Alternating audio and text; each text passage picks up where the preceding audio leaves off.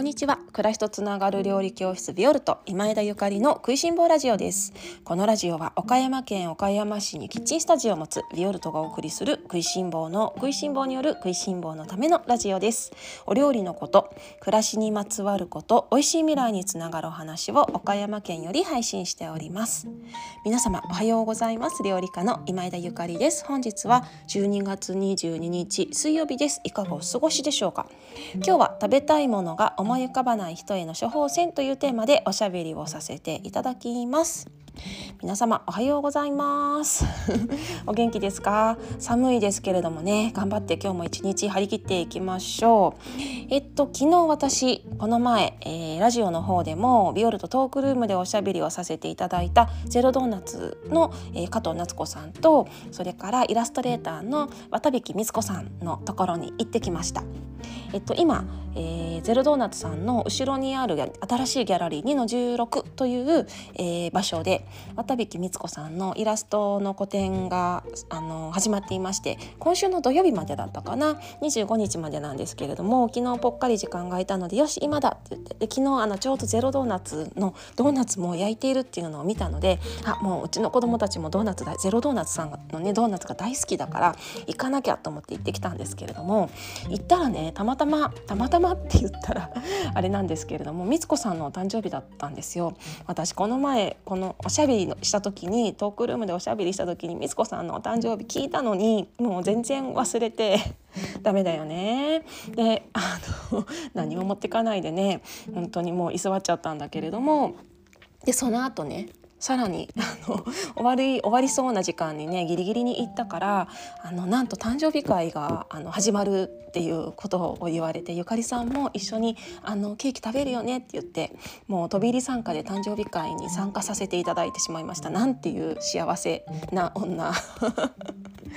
いや誕生日会っていいよね。誰かの誕生日って本当に素敵楽しい時間楽しさしかないですね。もうみんそうね思うともう毎日がみんなの誰かの誕生日じゃない。最高ですね。最高だよね。もしかしたらあの昨日今日お誕生日の方も「食いしん坊ラジオ」を聞いてる皆様いらっしゃるかな。もしいらっしゃったらおめでとうございます。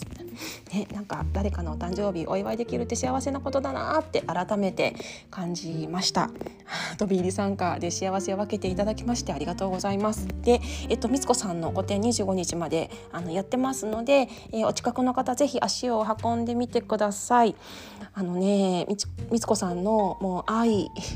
愛だだ漏れの古典でしたね。家族の家族への愛とかそれからこれまでのねなんかご縁への愛とかあのー、うん深い 深いですね。軽々しい私にはもうなんか本当に想像のできないぐらいな深い愛をねあのー、もうお持ち抱えている方ででそれをねもう全部あの絵に出し切ってね色使いやその筆のタッチまでねもう全て全て全部めっちゃ素敵だった。皆様もぜひ行ってください。そして行かれたら感想を教えてくださいね。では、えー、今日の本題に移りたいと思います。今日は食べたいものが思い浮かばない人への処方箋というテーマです。え今日このテーマで喋ろうかなって思っていたのは、えー、先日料理教室の方にいただいたメールにね、あの最近ねちょっと食べることに興味が湧かなくてとか何を食べたらいいか全然わからなくってってあの前まではすごい食いしん坊だったんだけどなんか最近そういう感じなんですよねみたいなあのメッセージをいただいたのでああわかるなって私もそういうことあのあるしあったなっていうふうに考えたのでいやこういうのってねなんか食いしん坊な人だからこそなんか悩むっていうかえ私いつも食いしん坊だからいつも食べたいもの、あのー、思い浮かぶしなんか食べることがめっちゃ好きなのになんか最近食べることに特に興味が湧かないなんだろうなんだろうもやもやみたいな方がいらっしゃるかもと思って 今日はそんなお話です。であのー、食べるってねすごくエネルギーが必要なことなんですよね。私たち365日1日何かしら食べますけれども実はねこれってすごい体力使ってるんですよ。あのー、年齢別に考えてみるとすごい分かりやすいんですけど子どもたちとかそれから、あのー、若いね10代20代、まあ、30代めちゃめちゃみんな食べるじゃないですか。そして食べるのすっごい楽しそうじゃない？ですよね。であの朝からカレーとか うちの子供たちもお弁当に作っておいた唐揚げとかもう朝寝起きでな水水も飲まないでパクって食べて「お母さん食べていいパク」みたいな食べちゃったりとかしてもう起きて一瞬でよく唐揚げ食べられるなって思うんだけれどもエネルギーがあるんですよね。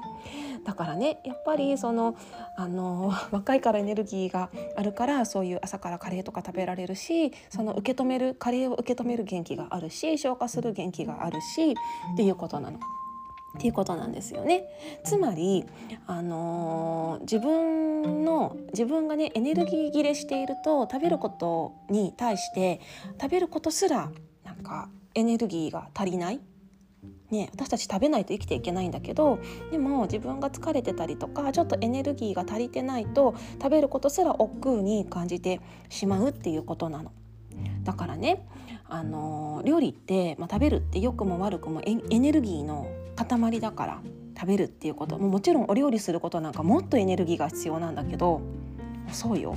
食べることもエネルギーが必要だけど料理するそれを作るっていうことはもっとエネルギーの必要なことなんですよね。だから食べることはもちろん、うん、それからお料理をすることっていうのはすごいエネルギーが必要なの。でもしね食べることとかあのお料理をすることに疲れとかなんか興味が湧かないあの昔から全然興味がなくて全然もう料理大嫌いみたいな人は別としてなんか好きだったのにお料理大好きなのになんか最近うん気持ちが動かないみたいな疲れを感じる時はね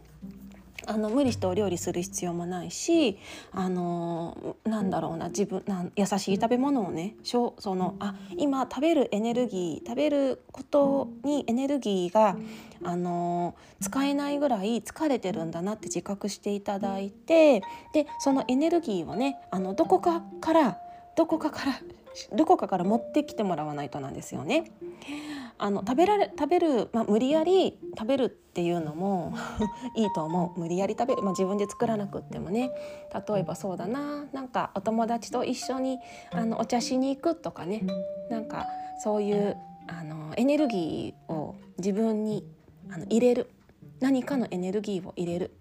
よく料理教室に来てあの私のねレッスン受けてもらったりとかあの私のお料理食べてくださった方がもう充電したって今日からまた1ヶ月頑張りますみたいな元気が出ましたって帰られてあの行かれる方いてめちゃめちゃ嬉しいんですけれども。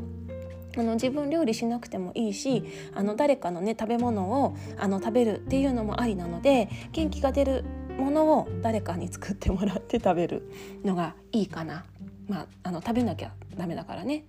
ただそういう機会がなかなかないっていう方はそうだななんかあのうーん上質なお米とか上質な卵とかあのお豆腐とかねそういうものをあのちょこちょこっと自分の食べれる範囲で簡単に食べてね。であとはそういうあの昨日も私も行きましたけれども美しいものを見てあの自分の体を癒すあのエネルギーをもらうそういうものからね。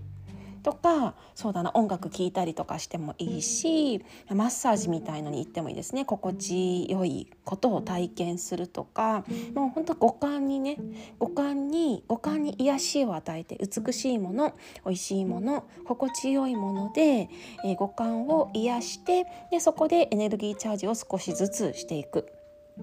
っていう風になってでチャージされたらねきっとあのちょっとずつ元気になって食べ物とかお料理のことも楽しく考えられるのかななんて思います。もう私自身ねあどうしよう今日食べたいものが思い浮かばないっていうことが実際あるのあるのですごくわかりますすごいもやっとしますであ私疲れてるんだなって思うしあの食べたいものがおか思い浮かばないぐらい頭の中が混乱してるんだなとも思ったりしますね。まあ、あのそれが全てじゃないですけどあのちょっと忙しい人私みたいに多動気味の人はちょっと頭の中をねすっきりさせるっていうのも大事かもしれないですね。エネルギーはあるんだけどなんか思い浮かばないのよっていう方はちょっと頭の中をすっきりしてもうそもそも最近すごい疲れててっていう方はあの癒す五感を癒す。五感を癒してちょっとずつエネルギーを貯めていくっていうのがおすすめ。きっとそのエネルギーがだんだんだんだん回復してきたら美味しいものやお料理してみようかなって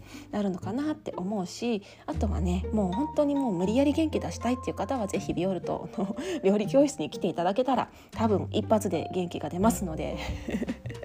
あの私友達にはねあのゆかりサウナと呼ばれていましてゆかりさんに会うともうサウナに入った感じで 体が すっきりしてよし明日から頑張るぞみたいな感じになるということですので本当に もう無理って思ったら是非ビオルトのね料理教室に来てもらったらみんなのこと着火できるのかなと思っています。ね、あとはねあのその元気があの元気どうこうじゃなくってねあの体に意識を向けるっていうことかなそれもすごい大事なんですよね。むやみやたらにあの間食とかしてたりするとどうしてもねあの自分の体が胃が満たされてますからね。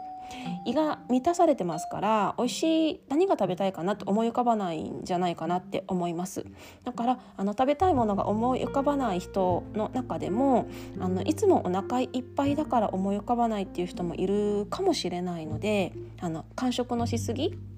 で思い浮かばないっていう方いらっしゃると思うのでその空腹っていうのをこれからちょっとね年末に向かって胃腸も整えていかないとあのしんどくなるから食べ過ぎて胃腸疲れる季節ですからねだからそのお腹に何も入っていない時間も必要っていうことを意識して、えー、動いてね毎日過ごしていただけたらなって思います。私はね絶対お腹が減ってないと料理できないんですね。自分がお腹いっぱいだったらもうあの絶対料理しない。できないからすごくすごくしんどいです自分がお腹いっぱいで料理することがね